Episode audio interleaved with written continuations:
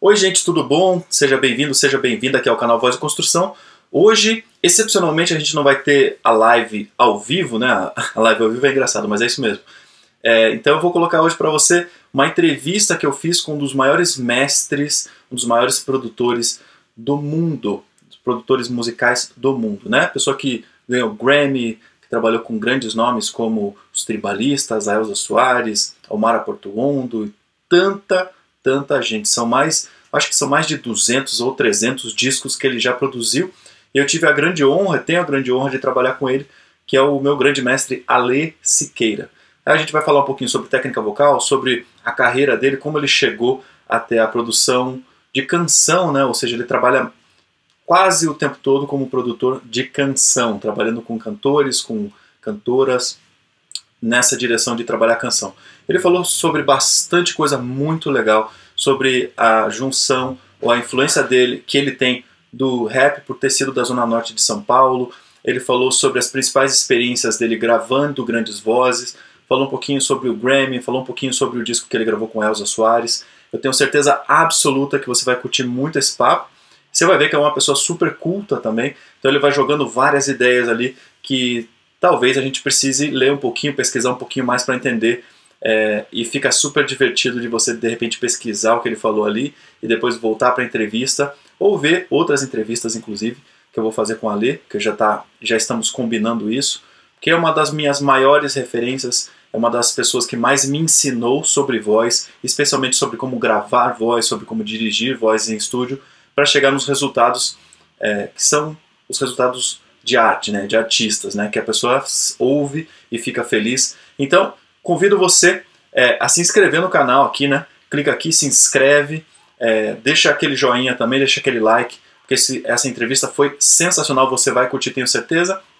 Ligue o sininho do canal e compartilhe né, entrevista aqui com quem você acha legal. O Alesqueira, depois eu vou colocar na descrição do vídeo aqui também o contato é, para quem quiser, de repente, ou estiver planejando trabalhar com um grande produtor de música. Lembrando que ele é produtor de música, né? ele não é empresário. Então o que ele faz é produção musical. Ele arranja o disco, ele coloca, os, escolhe os músicos para tocar e tudo mais. É, e essa, esse conteúdo está lá na live do Top Brandiglione explicando sobre o que o produtor faz. Se você tiver essa curiosidade, entra aqui, vou, também vou deixar na descrição do vídeo. Tá? Então, vamos lá, Muito, muita atenção, pegue sua água aí porque a conversa é boa. Vá colocando coisas aqui no, nas dúvidas nos comentários que depois ou eu respondo, ou eu pergunto pro Alê e depois eu coloco a resposta dele aqui no canal pra gente, tá bom? Super beijo. Lembra, se inscreve aí, compartilha, chama mais gente aí, envia para mais pessoas.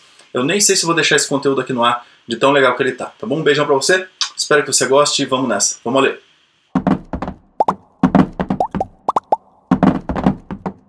Então, Ale, beleza?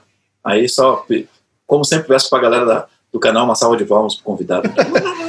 Salve, salve!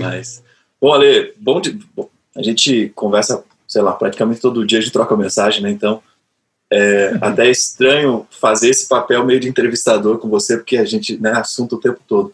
Mas, de todo jeito, é, acho que vai ser muito legal você trazer sua experiência como, como um produtor, como um apaixonado da voz também pra galera, né? Para ver dos dois lados, né? Tanto ver é, o quanto a relação emocional, a relação que a gente tem com voz é muito anterior às questões técnicas, né? A gente vai falar um pouquinho sobre as qualidades que um cantor ou uma cantora tem e tudo mais. É, e também os aspectos técnicos e da produção, por assim dizer. Mas antes, sabe, fala, só fala pra gente um pouquinho é, como é que você chegou, como é que você se tornou um apaixonado pela voz, pela canção, né? Já que você é um produtor, tem formação, uma formação bem sólida, até que direcionaria para música mais instrumental, música até é, erudita, mais moderna, né? E aí você foi cair para a voz. Como é que como é que isso aconteceu? Bom, primeiro valeu o convite, Vagnão. Uma honra esse bate-papo, uma delícia. É, eu gosto de conversar. você sabe bem disso. Então sempre conte comigo. E bom, é, eu acho que a paixão pela voz vem primeiro pela pela descoberta da canção que já veio da minha família, porque o meu avô era cantor, amador, né? Minha família, todo mundo é músico, mas músico amador. Então, meu avô era cantor, violonista, tocava seresta, tango, samba, samba canção, e eu convivi muito com isso. todas as minhas tias, a minha mãe, todas musicistas, a minha mãe era professora de piano, então, da família, da parte do meu pai, né, família de retirantes nordestinos, vários tocavam uh, viola caipira, viola sertaneja. Uhum. Eu tive primos que gravaram discos de aboios, né, do, uh, do, do, do, sertão, assim. Então, é uma formação meio eclética, mas sempre que tem a ver com a tal da palavra cantada, né, que fala o Caetano. Então, eu fui me apaixonando pela palavra cantada. Meu pai é escritor, então tem um lado forte da palavra em si, né? E meu pai também canta bem, danado. Eu nem lembrava que seu pai era escritor. Nem lembrava que seu é, pai era escritor.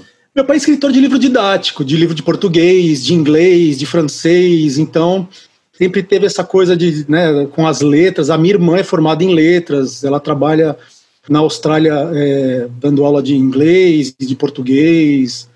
É, então sempre teve essa, essa onda com, com a palavra e com a, né, no nosso caso, a palavra cantada, né? Então Sim era aquela história, domingão na casa do meu avô era música, né? No meu avô materno, no meu avô paterno, música. Foi sempre muita música, muita música. E eu fui descobrir a música instrumental meio que tardiamente. Eu fui fazer violão erudito, ah, tardiamente. Eu fui fazer violão é, erudito com Henrique Pinto uhum. é, já na minha adolescência. E aí que eu tomei mais contato com a música erudita, assim, mais paixão, né? Eu já tinha Sim. contato é, minha mãe pianista sempre tocou em casa é, todo o repertório clássico, né? Sim. Então, é, tudo do Mozart, Beethoven, os românticos, né, Liszt, Chopin, enfim. É, mas eu fui gostar mais da música instrumental um pouco mais tardio, né? E comecei a tocar violão e canção aos sete anos. Meu, meus avós me deram um violão aos sete uhum. anos de idade. Aí eu comecei a estudar com uma professora de bairro. Eu sou criado no Jaçanã, na periferia de São Paulo, e tinha uma professora de bairro lá no Jaçanã, e eu comecei a estudar canção também. Então, nessas eu fui sempre me apaixonando pelo instrumento que eu acho, né, vivo falando isso, você sabe disso, o instrumento mais lindo que tem é a voz humana, né? Então, o luthier lá em cima caprichou no, no instrumento. Eu acho o instrumento mais perfeito que tem, com o bônus que nenhum outro tem, que é esse bônus dos, dos significados, dos sentidos, Sim. das é, polissemias todas da palavra. Da né? palavra, né? Então, o instrumental não dá conta da palavra, e, enfim. Então tem esse plus, né? Vamos dizer, a canção, além das melodias, enfim, a gente tem a possibilidade de mais uma uma compreensão, enfim, mais um, um veículo também para explorar artisticamente que é a palavra, né? E aí, Ale, para mais é, com, é, complementando isso que você falou, por exemplo, da sua mãe tocar o repertório clássico e, e ter essas multi-influências todas aí que você foi falando, né? O pessoal cantando, a influência da música nordestina também, né, e tal, da sua família. É, tem uma coisa que eu, eu insisto bastante, falo bastante para quem para quem estuda canto, para quem está interessado em melhorar bastante e até ter uma carreira e tudo mais, eventualmente, né, ter uma carreira, é que é quase é quase uma obrigação da gente pensando como musicistas, né? É, ouvir muita música, né? É, né? Mergulhar um pouquinho, não só música, também arte, né? Quanto mais a gente lê, quanto mais a gente vê filmes, quanto mais a gente vê é, é questões, as questões todas de imagem, né? Da configuração, porque isso vai vai transformar a pessoa num artista, numa artista mais completo, né? Que sabe melhor o que está buscando, sabe melhor não no sentido mercadológico apenas, né, no sentido de buscar a essência né, do, que, do que se apaixona, do que faz mover a vida da pessoa. Né? É, e aí, para você, isso se transformou numa, num viés de produção. E aí, qual foi o. É, pensando um pouquinho nisso, porque teve uma coisa que alguém me falou esses dias que me marcou muito, né? Que é, a pessoa fala assim: ah, essas melodias bonitas, né? Vêm do Schumann, né? Essas melodias. Né, que você também teve é, é dos líder, né? Que é, é lead no plural em alemão, né? As cançonetas. Bom, e tem canção em todas as, as culturas, né? Sim. Do griot ancestral africano. Sim. Né? o que a gente chama da tal da música erudita, que na verdade é a música do século XVIII, né? Sim. Então, é, é, como se reduzisse, a gente tem esse pensamento ocidental assim que tudo vira ao século XVIII, né? Mas, enfim, a gente tem é, melodias e letras em todas as culturas, né? Nas, nos ragas indianos, enfim, nas músicas todas pentatônicas da Ásia. Né? Sim. As pentatônicas do Xingu, do nosso Xingu. Sim. Muito né? bom. Não, e aí, e aí um, um, dia a gente vai ter que falar desse, desses cinco aí, né, que você gosta, né? Das é. pentatônicas, é. do, de toda Sim. a questão dos cinco. Né? E aí, Ale, qual foi o primeiro disco que você gravou? Eu tava perguntando, e aí é, faltou um pouquinho desse caminho, né? Na verdade, deixa eu voltar atrás. Que é, aí você foi fazer faculdade, né? eu lembro disso que você sempre conta, e aí vocês meio que caiu para trabalhar com os cancionistas, né, da, lá, lá em São Paulo, né? Como é que foi isso mesmo? Então, eu fui fazer composição e regência na Unesp, e aí quando eu entrei na, na composição e regência, eu já trabalhava como produtor. Eu comecei em estúdio com 13 anos de idade, fazendo coisinhas simples assim, mas já estava no métier de estúdio. Então, quando eu fui fazer composição e regência, coincidentemente, o Flo Menezes estava montando um laboratório. Ele tinha acabado de chegar de Colônia, ele morou anos na Alemanha Oriental, e tinha acabado de chegar de Colônia e estava montando um laboratório de música eletroacústica em convênio com a Faculdade de Santa Marcelina. Eu era aluno da Unesp e tinha esse convênio do laboratório de eletroacústica, chamado Panorama, o laboratório do Flo, e eles estavam montando esse estúdio bem na época em que eu cheguei, e aí o Flo, sabendo que eu trabalhava já com o estúdio, pediu para que me contratassem para ser técnico, né, assistente dele no, no ateliê de composição eletroacústica uhum. é, da, da universidade. E aí, durante um tempo, eu mergulhei mesmo nesse universo da música erudita da ultra vanguarda. Cheguei a conhecer pessoalmente o Boulez por conta do, do Flo, uhum. uma galera, sei lá, Robert Pianskovsky, uns teóricos assim e tal. E, e produzindo muito, é, exclusivamente, a música é, erudita de, de ultra vanguarda, inclusive também com composição verbal, né? Sim. Então, não era só instrumental. Você tem todo um repertório aí é, que trabalha né, do Algidens Bentagen, lá do, do Stockhausen, por exemplo, né, que é, emita com a sua voz o som, a batida do seu coração, sei lá, tem uma viagem do corpo, assim, né, nessa, no dos sete dias do Stockhausen, ao Cântico dos Adolescentes, né, o Gesang der Jungling, então, assim, você tem a, a sequência para a voz do Bério, tem muita coisa de voz, Sim. né, assim, uhum. uhum. né, dessa galera, sabe, né, com a Cat Berberian e coisa e tal. Mas aí eu fui é, conhecendo nessa época, uh, o Arnaldo Antunes, o Tom Zé, o José Miguel Wisnik, o Luiz Tati, o Paulo Tati, né, o selo Palavra Cantada com a Sandra Sim. Pérez, de música infantil. Então, devagarinho, eu comecei a trabalhar, eu tive essa mega sorte de trabalhar com esses ultra cancionistas, né, Wisnik, Luiz Tati, o Arnaldo. Então, é, devagar eu fui é, sendo solicitado por eles justamente para trabalhos é, paralelos que não um disco mais tradicional de carreira, né? Então, com o próprio Arnaldo, eu comecei a trabalhar em trabalhos diferentes, né? Então, quando era um, um trabalho que tinha a ver com pesquisas de linguagens e de vanguarda, que ele adorava e adora até hoje, Sim. ele me convidava, né? Idem com o Wisnik. Com o Tom Zé, eles me chamaram, por exemplo, para produzir o Parabelo, que foi uma trilha para o Sim. Grupo Corpo. Então, hum. trabalhos um pouco mais experimentais. E aí, devagarinho, fui voltando para né, da onde eu vim, que era da música popular e da canção, depois dessa, dessa janela aí da, da época que eu fiz composição regência, e que realmente eu mergulhei bastante na música de vanguarda, né? E, e aí, sei lá, o Wisnik começou a me chamar para fazer os discos dele, o Arnaldo também, é, produziu um disco do Tom Zé também, que é os Jogos Sim. de Armar. Então, é, porque também sempre foram compositores meio nessa fronteira da vanguarda, né? É difícil Sim. às vezes você separar o que que é o que que é essa vanguarda, né? Eu costumo dizer que todas essas pesquisas de linguagens, né?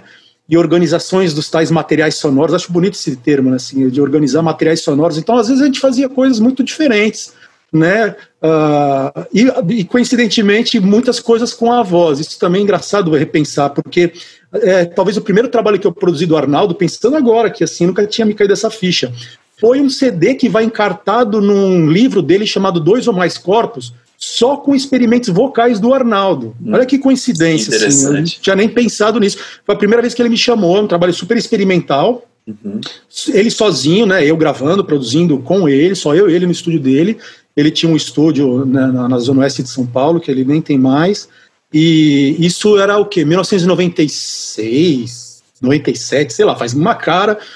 Então era um trabalho de voz, coincidentemente, né? Mas super experimental. Quem tiver a oportunidade de procurar, É um livro interessantíssimo de poemas do Arnaldo, e aí ele escolheu uns 10, 11, não lembro mais, e a gente fez pequenas composições verbais, né? Chamando, usando um jargão da música erudita de vanguarda, né? Sim. A, a composição, né?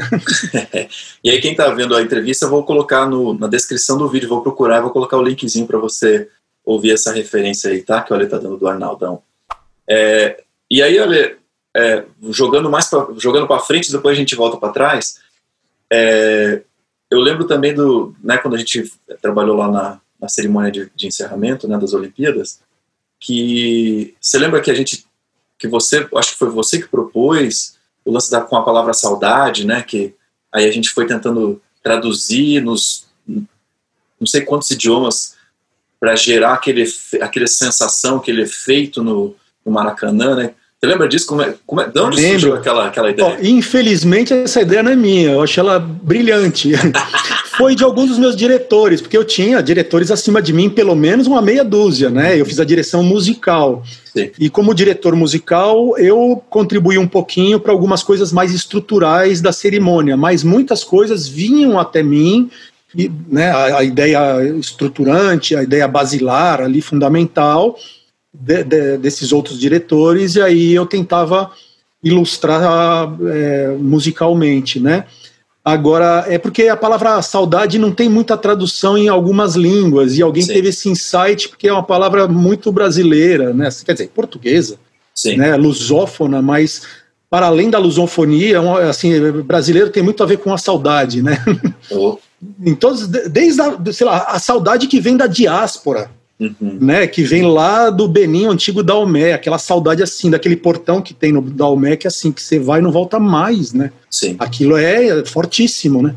Então, uma saudade né, de, de, séculos, desde a época, né, enfim, da, é a saudade do, do, dos africanos do, do, do Dalmé, e agora, sei lá, de, de todos os, os brasileiros que, que, enfim, que estão aí andando pelo mundo, haja vista a pessoa que vos fala, que está em Portugal morrendo de saudade da família, dos amigos. Então, parece que brasileiro é saudade pura, né? E quanto que a gente já não cantou saudade, né, nas nossas canções.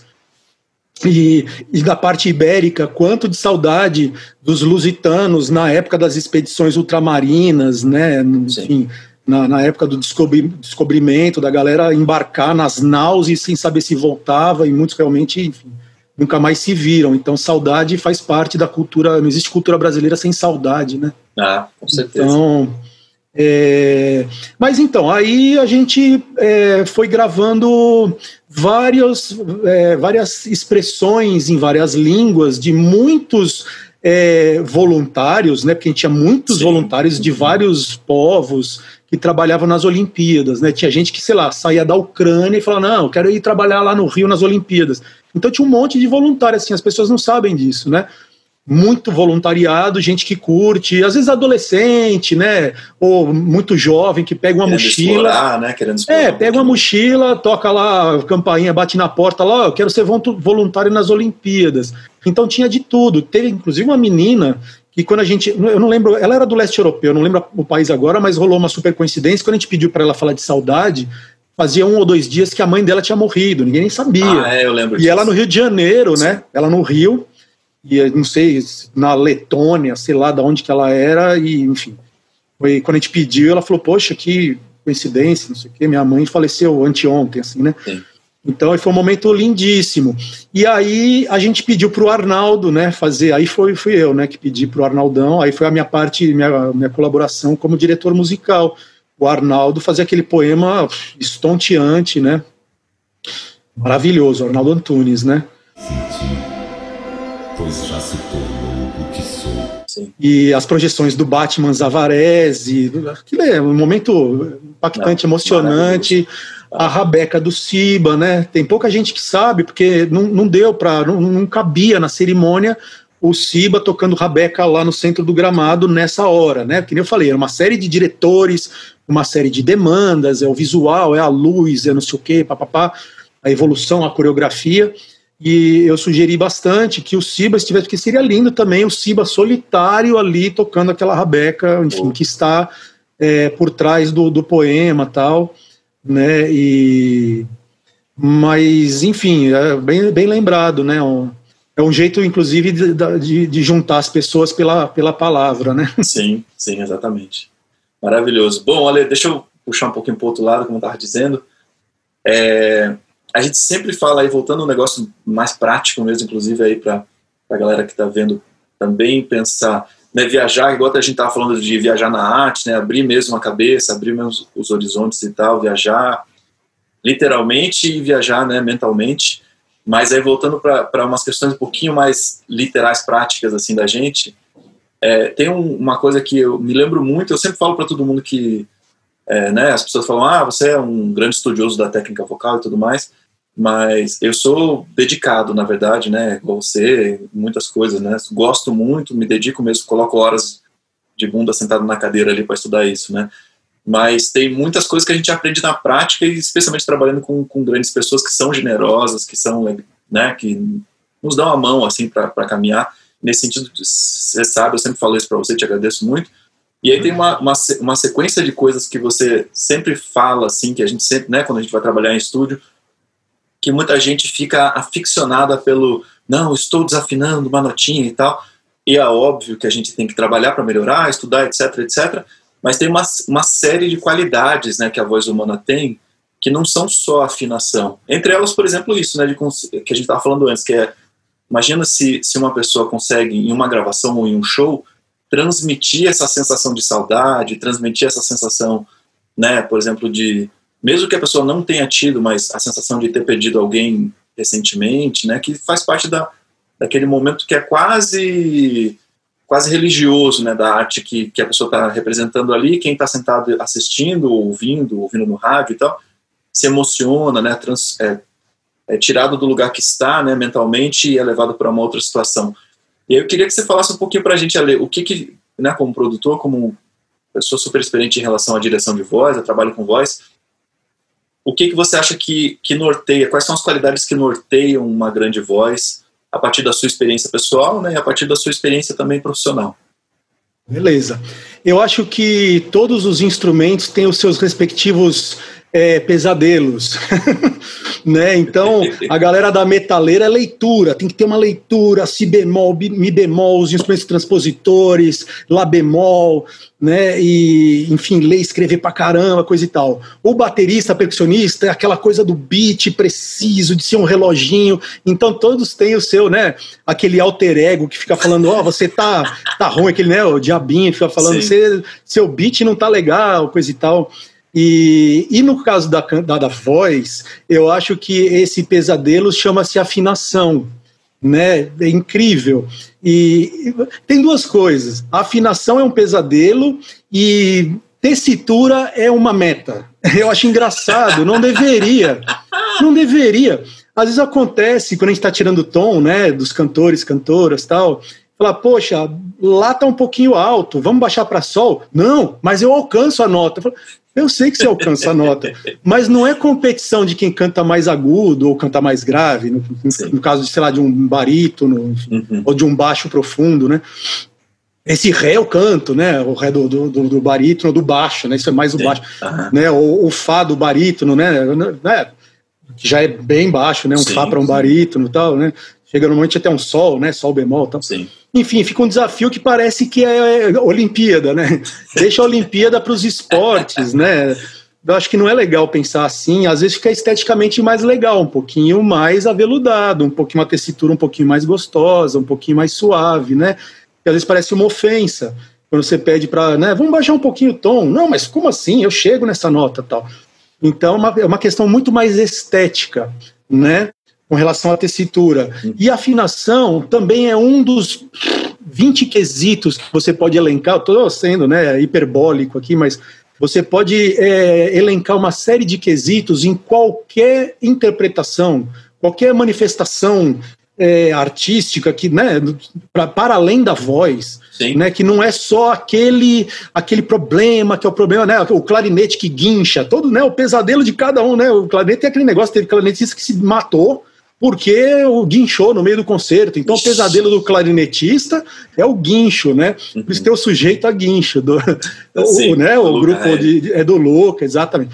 Então, é, esse pesadelo da afinação é, é, importante que os cantores entendam que isso é um décimo ou um vigésimo aí ou um trintaavo, sei lá, do que compõe uma interpretação. Sim. O que compõe uma interpretação, ao meu ver, primeiro é pensar o que você vai fazer. Então passa primeiro pelo conceito. Tem Sim. grandes intérpretes que você fala, pô, mas esse cara não afina. Nossa, mas é incrível o trabalho dele. Então por que, que é incrível se a afinação é tão importante assim? Sim. Né? Ah, não, mas o cara é um esteta acima de tudo, é um grande pensador da arte, né? Bob Dylan é um grande cantor, Jimi Hendrix é um grande cantor, Tom Waits é um grande cantor. Eu amo os três de paixão, Sim. mas né, no, no assim, no, quesito, né, assim, o vibrato, a impostação, a articulação, o que, que é isso, né, que vem a mais? Então, assim, a princípio, para mim já começa daí, é o pensar arte. Uhum. Então, assim, a partir do momento que você começou a pensar a arte, né, um pensamento mais estético do que o técnico, aí você, a partir desse pensamento, descobriu um repertório legal. Então, um bom intérprete, ele garimpa um, um, um repertório bacana. Sim. Isso também é importante. Elis Regina, para além de todos os dotes vocais, ela era uma garimpeira de repertório, assim, ela cantou músicas incríveis, ela lançou é, compositores incríveis que estão aí, enfim, né, é, sei lá, da, da, galera toda que ela gravou, enfim, uh, repertório. Então, pesquisa de repertório também acho super importante. Aí você tem da questão técnica vocal uma série de, de outras questões, que nem eu estava falando. É, é, o vibrato, falando só de técnica, né? É mais vibrato, é menos vibrato, controle do vibrato, articulação. Às vezes a pessoa não é tão afinada, mas ela swinga pra caramba. Jackson do Pandeiro era afinado, Luiz Gonzaga afinado, sei lá o que, quando você fala de Jackson do Pandeiro, você não pensa em afinação.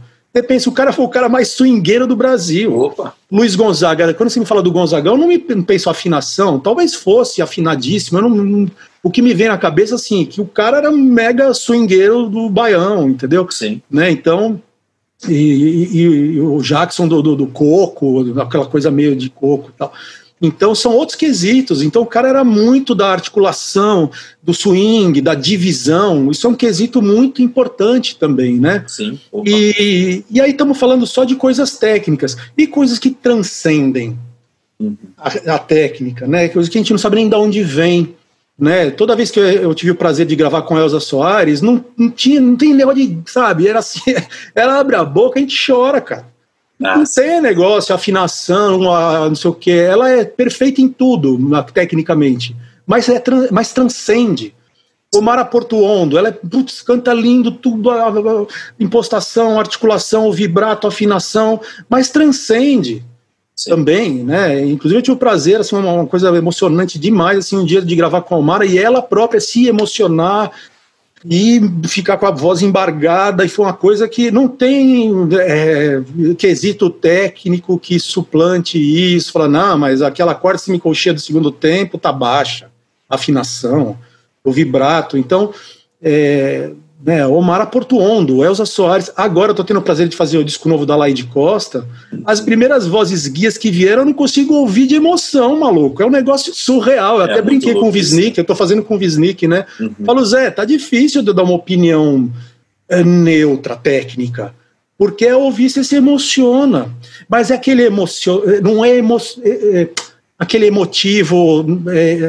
Aquele emocional meio boboca, sabe? Não é dramalhão. É uma parada que vem assim, que emociona, sem forçar, sem virar, sem virar uma coisa emotiva exagerada, né? Sim. É lindo quando isso rola, né? Que vem com uma verdade que não é também aquela carga dramática do sentimentalismo, não é uma coisa sentimentalista, mas Sim. cala fundo, é muito doido isso, né? Às é, vezes não, acho que é uma, é uma dádiva de algumas cantoras, sei Sim. lá, ou cantores, né? Também, enfim. E o. Não, é, né, como a gente trabalhou juntos já em, algum, em alguns trabalhos, né? A gente já se viu chorando copiosamente, assim. Por ah, nossa, eu sou né? a, a, famosa nota da cebola, né? Um cabo-verdiano que gravou comigo, gênio, multi-instrumentista, o Kim Alves, gênio, assim. Ah, e o Kim falava, ó, a nota da cebola. Eu, que nota da cebola aqui? É a que faz chorar. Muito bom, né? Então, assim, é bom quando vem a nota da cebola. E, a, né? e aí, Ale, olha que, que loucura, né? Porque você vê também como, como enfim, por trabalhar juntos, tá? talvez, ou, enfim, essas coisas que vão acontecendo, né? Na, na conversa que eu tive com o Thor, né, com o Thor Brandiglione, a gente, né, trabalhou juntos também alguns alguns trabalhos, eu, você e ele, e, e separadamente aí as duplas, é, ele, ele enfatizou muito também que ele como produtor, ele como, como um grande músico, também grande cantor e tudo mais, ele sempre está pensando na comunicação em primeiro, em primeiro plano, né? Ou seja, é isso que você está colocando de um outro jeito, né? Que é quando você comunica bem, quando você entrega bem a emoção, o texto, às vezes, inclusive, a emoção é não emoção, né? Pode ser o objetivo. Sim, claro, claro, claro. É, Exatamente. Só, né, quando você comunica aquilo, é. nas palavras dele, assim, é, ele fica feliz como produtor, né? E eu, e eu já te vi dando declarações parecidas. Faz sentido ou não? Total. Não, um cara, por exemplo, que muitas vezes não usa o recurso da metáfora e da figura de linguagem com certo lirismo e que para mim assim é ultra impactante. Eu sempre fico muito emocionado com essa não emoção é o Arnaldo. O Arnaldo ele é muito mais das metonímias do que da, é difícil ele ele vir com uma figura metafórica de linguagem nas composições dele, né? Sim. É, sei lá, música para ouvir, música para o trabalho. Às vezes tem aquela coisa de list song, né? Uhum. né que o, o, o Cole Porter tinha muito com Gershwin, coisa e tal, aquela coisa do list song do, do Façamos, por exemplo, uhum. né? Sim. O Arnaldo às vezes ele usa esse recurso de linguagem e, e sem lançar mão de metáforas, mas muitas vezes é, é, cala mais fundo até do que quando vem com expressões mais metafóricas, né? Sim. E o Tó, eu, eu, tive o prazer de produzir um disco do Tó e um disco do Cinco a Seco, a banda do Tó. O Tó é um excelente exemplo. O Tó, às vezes, ele me manda a voz guia de música dele que eu vou gravar com outras pessoas, que eu falo, Tó, essa guia, meu Deus, cara, que guia é essa? Porque já vem assim, vá! E é só uma guia que ele gravou ali, mas já vem com, né, com, com essa é esse talento, isso é, um, isso é um dom, né? Já vem, ele sabe disso, que a gente brinca e fala, bicho, dá vontade de já lançar assim com a sua guia, vambora já fazer com você, coisa e tal, né? Que já vem é, com isso, de uma, com uma naturalidade, que é esse, esse dom mesmo, sei lá, né? É e é um, é um, cara que, que domina tecnicamente, mas domina. está além da técnica. Sim. É. Não, e aí, e aí que a gente volta de novo lá para o ponto inicial que eu sempre falo, né, olha, que é na minha opinião, minha opinião, eu, Wagner, né, a técnica tem que servir à expressão e não o contrário, né? Que é, né, quando eu quando eu, quando estou buscando alguma coisa, inclusive, né, trabalhando com você, quando você fala assim, ah, queria um pouco mais disso, de repente, ou um pouco mais daquilo, coisas mais técnicas mesmo, né? Eu sempre estou pensando, fazendo um elástico assim, né, entre entre o seu pensamento e o do artista ou da artista, pensando, tá, como é que eu vou gerar essa qualidade e que isso signifique para o artista alguma coisa que o toque, né, o que há toque, né, que seja que transforme aquilo realmente numa coisa que ela fala assim, ah, isso significa alguma coisa realmente para mim, né, que é, é, é uma para mim assim é a, é a, conta mais difícil, assim, é o que eu sempre, né, quando eu recebo uma instrução sua ou de qualquer outro produtor, né, do Tó, enfim, qualquer outra pessoa, é, um produtor ou uma produtora com, com, com quem eu estou trabalhando no momento, eu fico pensando, tá, mas espera aí, eu tenho que tem que transformar isso em uma coisa que não seja só tecnicista, né? Senão fica técnica pela técnica e aí, na minha opinião, fica meio chato. Minha opinião. Eu tive, eu tive o prazer de ter aula com Edson Zampronha, que foi um grande professor na Unesp, que ele falava lá nos anos 90, eu aluno da Unesp, falava: a técnica sempre tem que servir à estética, não a estética virar escrava da técnica. Hum. Ele falava isso nas aulas, até numa época pré-plugin, pré, -plugin, pré é porque hoje em dia você tem esse perigo muito iminente, né? A armadilha do preset do plugin e você virar escravo de uma tecnologia, porque as tecnologias elas têm que servir. Às vezes tem tecnologia, isso é uma coisa que ele falava também. Às vezes tem tecnologias que surgem para suprir uma necessidade estética. Isso é muito legal. Então Sim. eu tenho uma necessidade estética, eu não tenho uma ferramenta, então vou desenvolver essa ferramenta. Ou se existe uma ferramenta de você usar ela a seu favor para servir esteticamente. Sim. Porque é o perigo da gente virar escravo e cair no clichê das tecnologias é muito grande. E o Tom Zé também falava isso nos anos 90. É, como é que ele falava? Era uma coisa parecida, mas do tipo que a gente não podia, a gente tinha que tomar muito cuidado de não ser escravo do 4x4, aquela algema da quadratura do computador e não sei o que, do quantize, do grid, ele tinha umas frases assim, também que, pô, ele já via isso, porque era, né, anos 90, foi sim. um pouquinho a transição, eu trabalhei bastante com analógico antes, né, e aí sim. foi um pouco a transição que a gente pegou, começou mais o digital, e uma das dos medos dele, um dos receios, um dos alertas do Tom Zero era esse, ó, cuidado que a gente vai ficar nessa algema desse grid e do clique, com, com razão. Isso Sim. vai ao encontro do que o, o, Edson falava na Unesp, né? Sim. E é legal a gente subverter e usar as ferramentas para realmente pirar o cabeção e fazer outras coisas, né? Ah lá, Jay Dilla, mudando radicalmente. Edson Zampronha para Jay Dilla, passando pelo Tom Zé.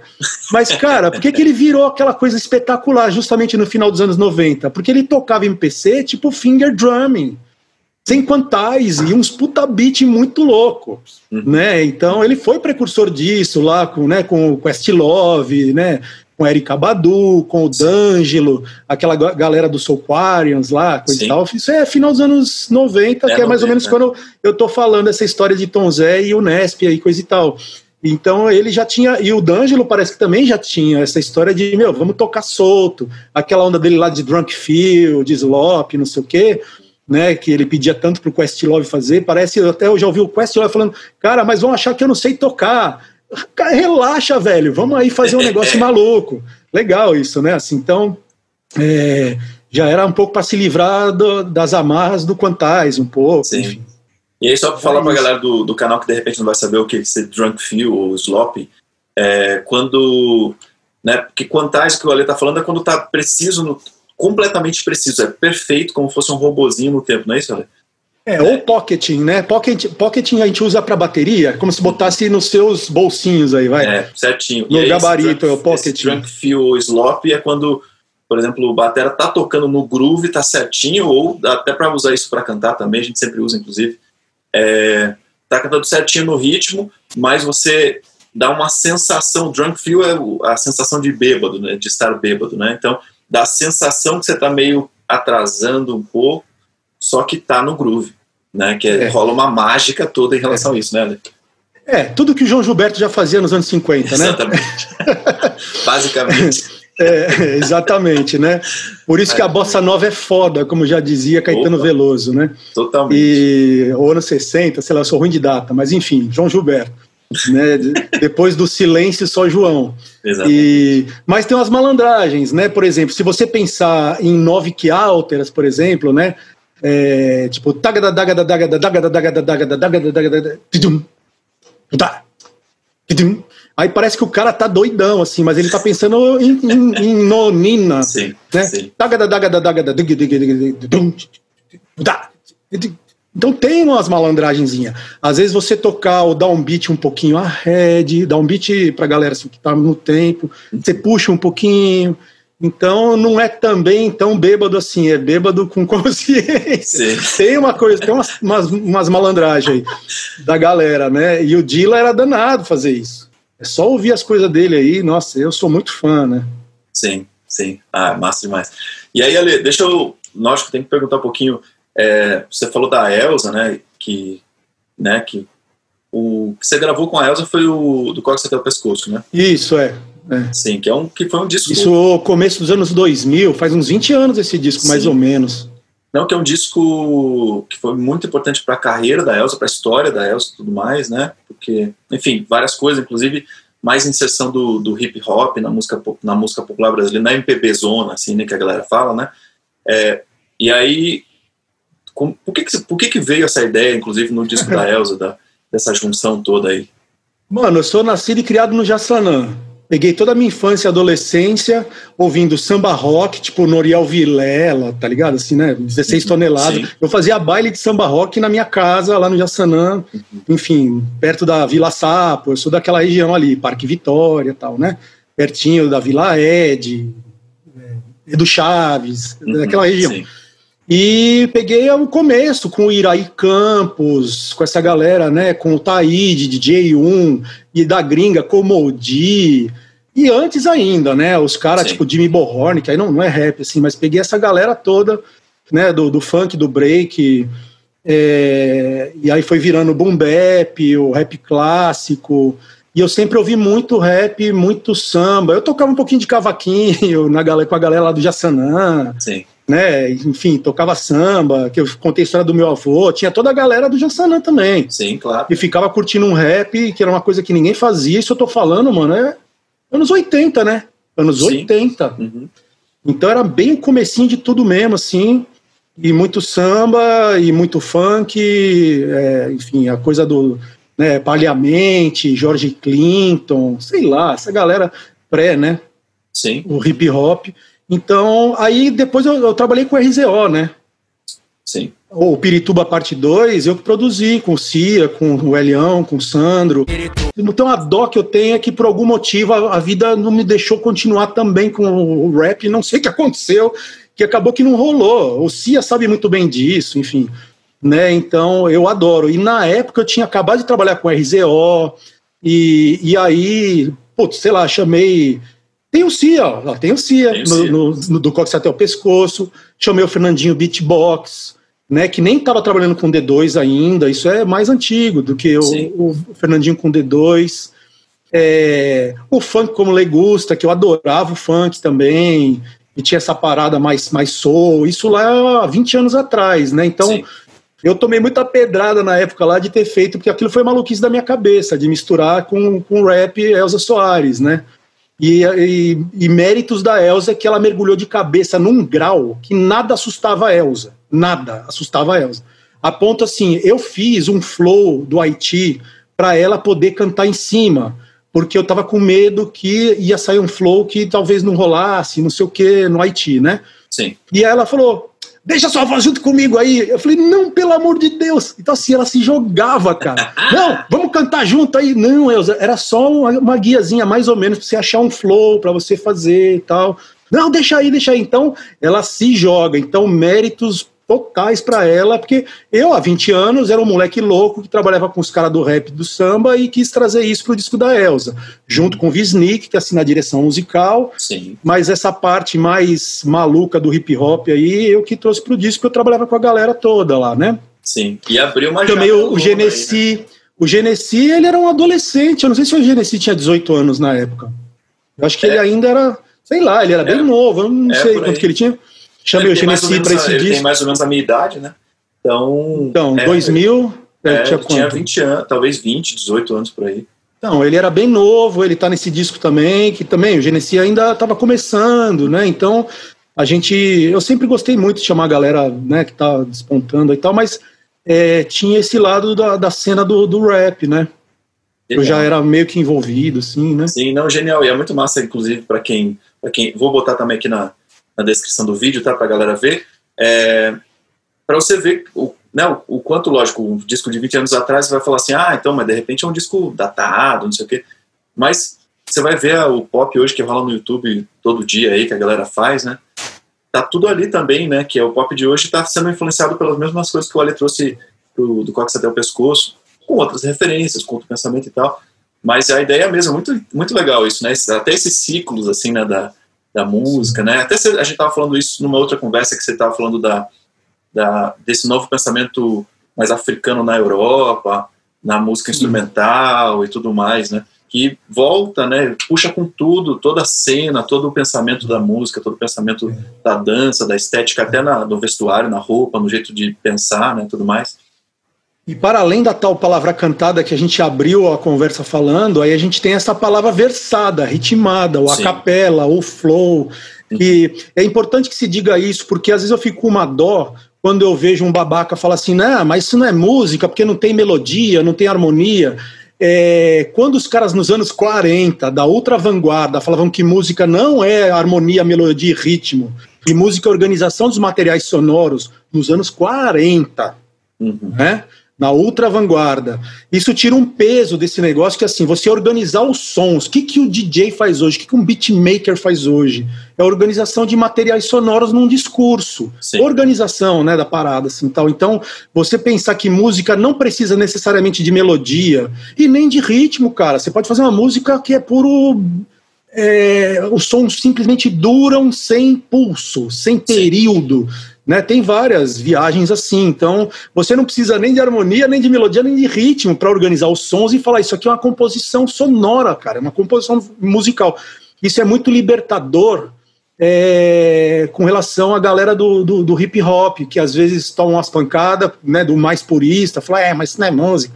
Né, é, é, música em altíssimo nível. Eu conheço uns DJs que se tocassem violino iam ser o Spala da Filarmônica de Berlim, né? Sim, é que o cara não toca violino, o cara é beatmaker, e aí tem às vezes essa coisa desse preconceito. Graças a Deus está passando também, né?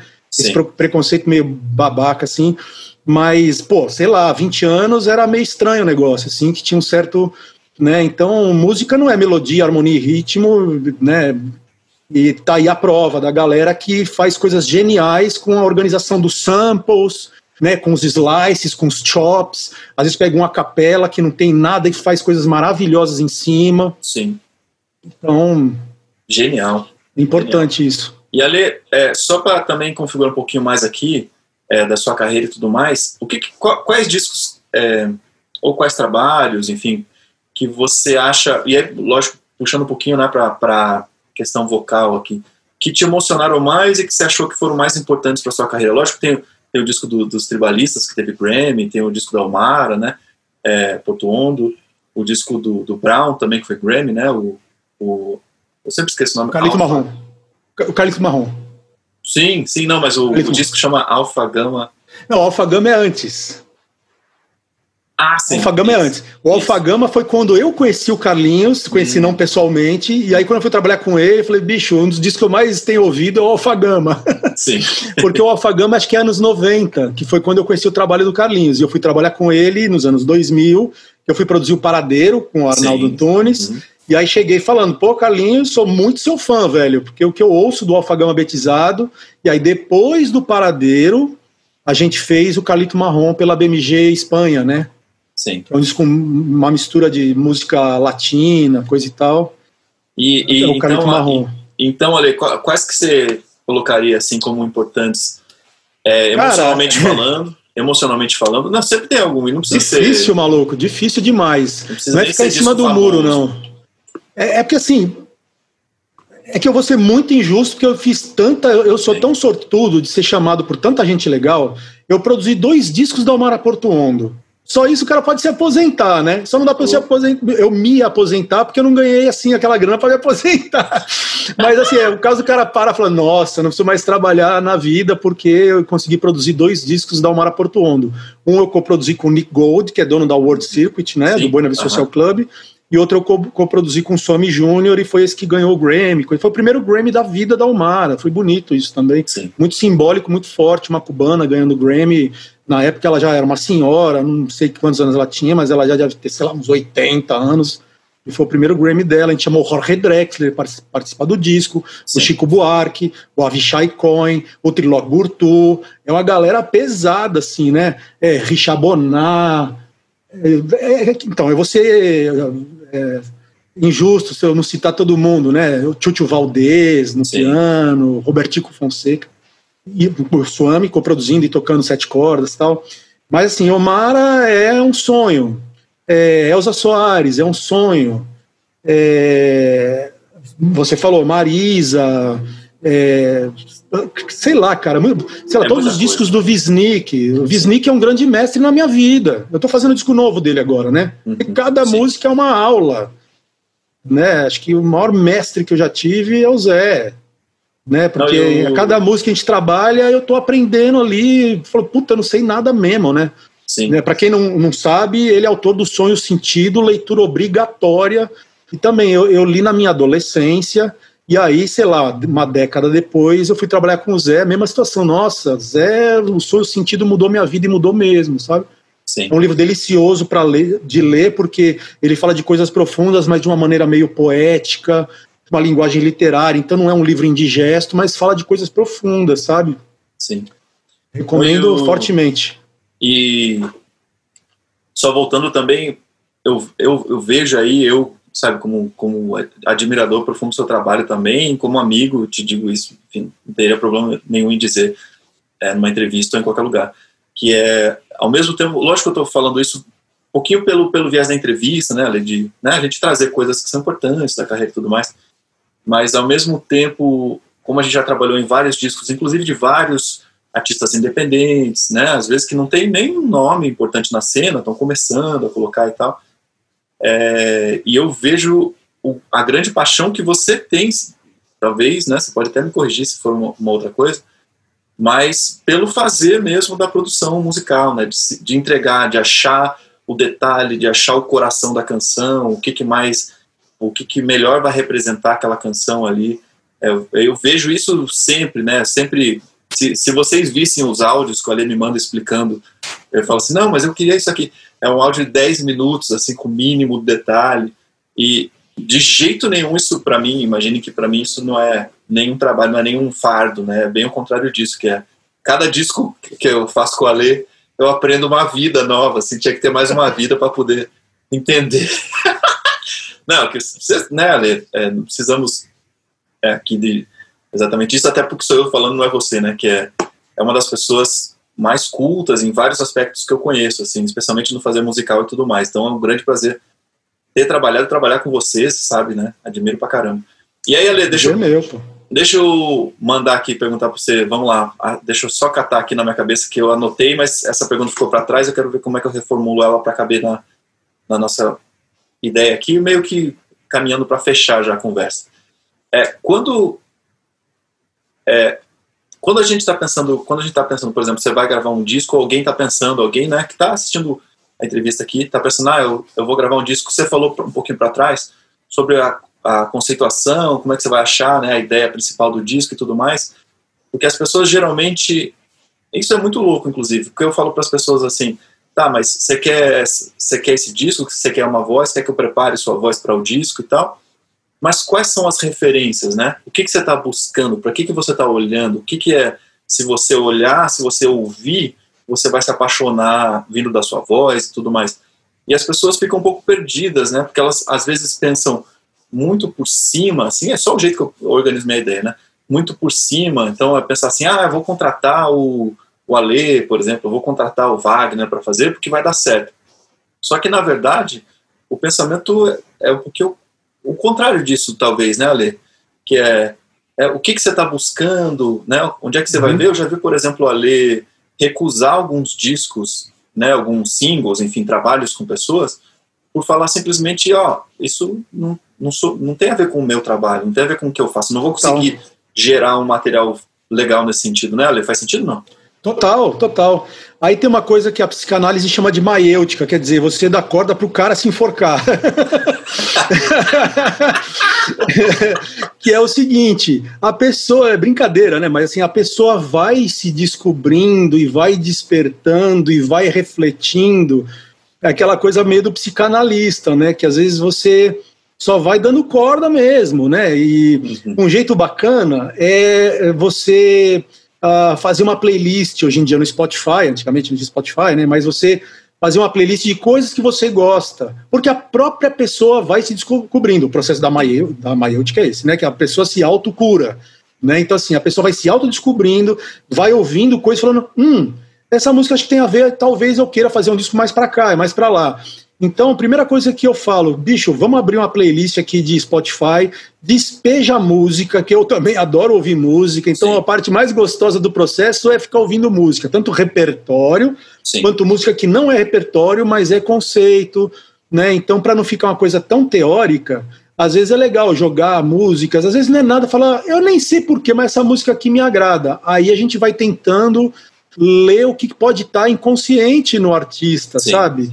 Se é um jeito de cantar, ou se é um arranjo, ou se é um tipo de canção, um, né, um tipo de gênero musical.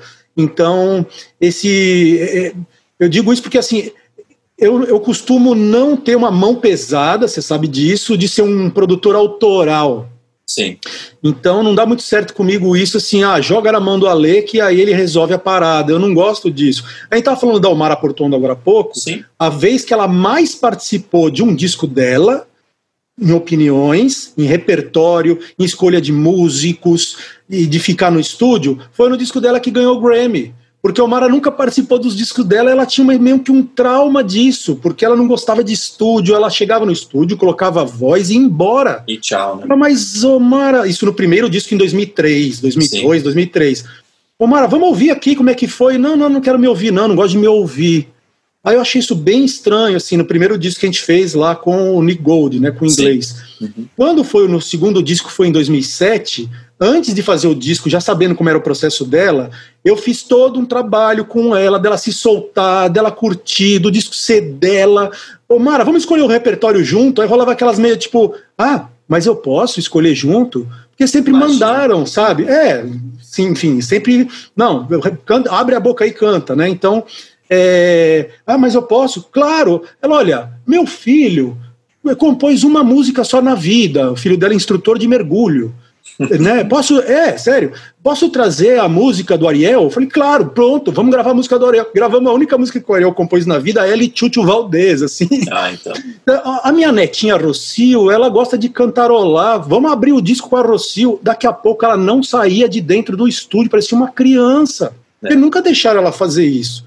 Esse é o processo que eu falo, quase psicanalítico, assim, sei lá, de, Sim. sabe, de, de, de, se libertar um pouco. Então ela foi percebendo que podia ser aprazível, podia ser agradável, podia ser gostoso, e paradoxalmente ou não, foi o disco que ela ganhou o Grammy, é um disco que ela se reconhece, que ela curte, que ela curtiu fazer, sem trauma. Você fica aquela coisa da crooner, que o arranjador fazia o arranjo com orquestra, fazia a voz guia, que não era ela, juro por Deus fazia, imitava ela, ela chegava no estúdio para cantar e ir embora. Tchau. Que era o jeito que fazia, né? Produtão. Então, é um, é um bom exemplo, né, para dizer, né? Não, isso é, isso é muito louco, até para a gente refletir, para todo mundo refletir, eu, inclusive. É, que tem, é engraçado isso, né, Ale? Ainda tem gente que quer comprar uma fama, né? Ou seja, a pessoa fala assim: eu vou comprar o, o nome do Ale para estar no meu disco ou qualquer outro produtor e tal. E é isso que o Ale estava falando do produtor autoral, é, é, por exemplo, se você tem um, e tem alguns produtores assim, não tem problema nenhum com esse nenhum, tipo de nenhum, trabalho, é um perfil, né? claro. É um perfil do produtor, um jeito que o produtor trabalha, né?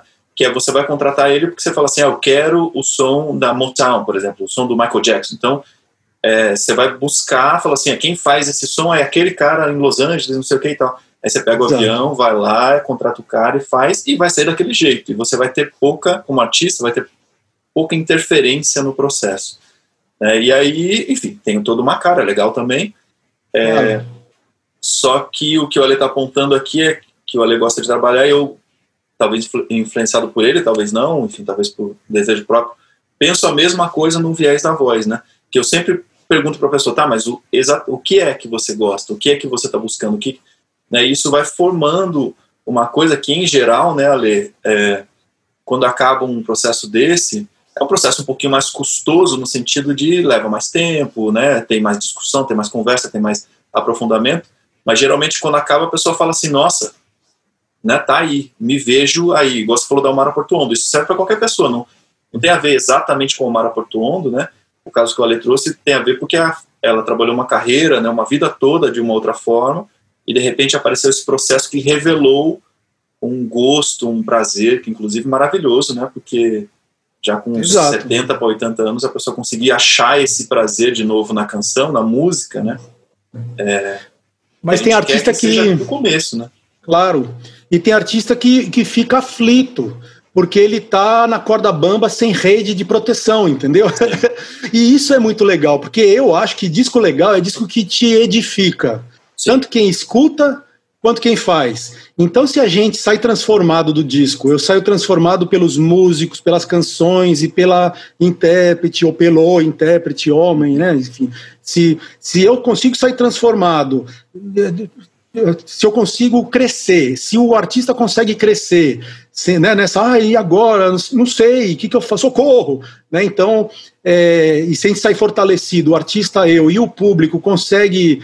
É, tirar o proveito de alguma coisa daquele trabalho que também edifique o, o, o ouvinte. Sim. Eu acho que o mais legal é isso, né? Perfeito. É que edifique todo mundo um pouquinho, porque senão fica um negócio meio de isopor, né? Assim, meio vazio, Total. assim, né? Tipo... Total.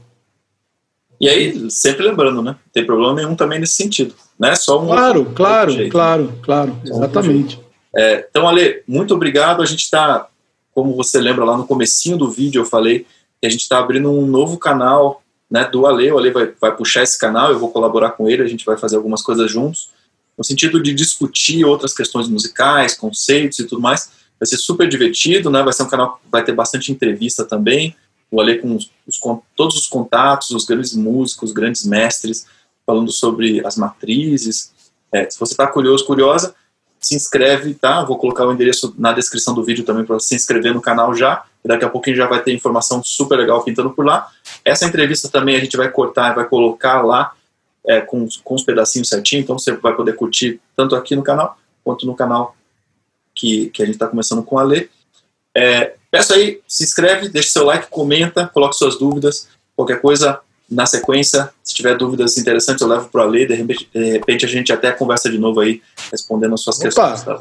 Prazer. Então, Obrigado demais, então, Ale. Eu que agradeço. Valeu, obrigado a todo mundo aí. aí. Abração e uma delícia conversar sempre. Sempre contem comigo. Um prazer. Bom demais. Obrigado, Ale. Valeu, obrigado eu, meu.